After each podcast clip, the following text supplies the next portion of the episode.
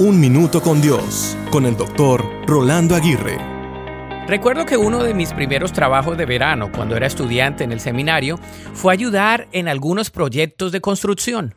Aunque no sabía nada al respecto, mi papel era el de llevar material y desempeñar pequeñas tareas para facilitarles a otros trabajadores su trabajo. Recuerdo en particular una casa donde trabajamos.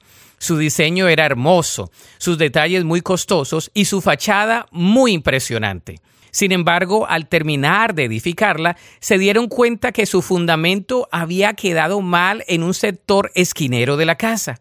De modo que tuvieron que suspender todo lo que estaban haciendo en ese día porque la prioridad era arreglar el fundamento.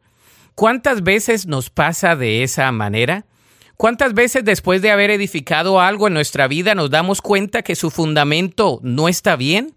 Lo peor que hacemos es seguir construyendo sin reparar el fundamento.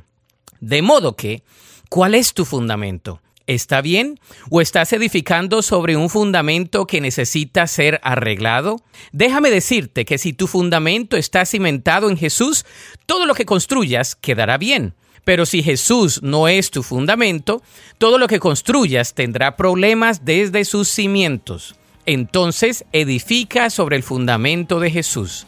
La Biblia dice en el Salmo 127.1, si el Señor no construye la casa, el trabajo de los constructores es una pérdida de tiempo. Para escuchar episodios anteriores, visita unminutocondios.org.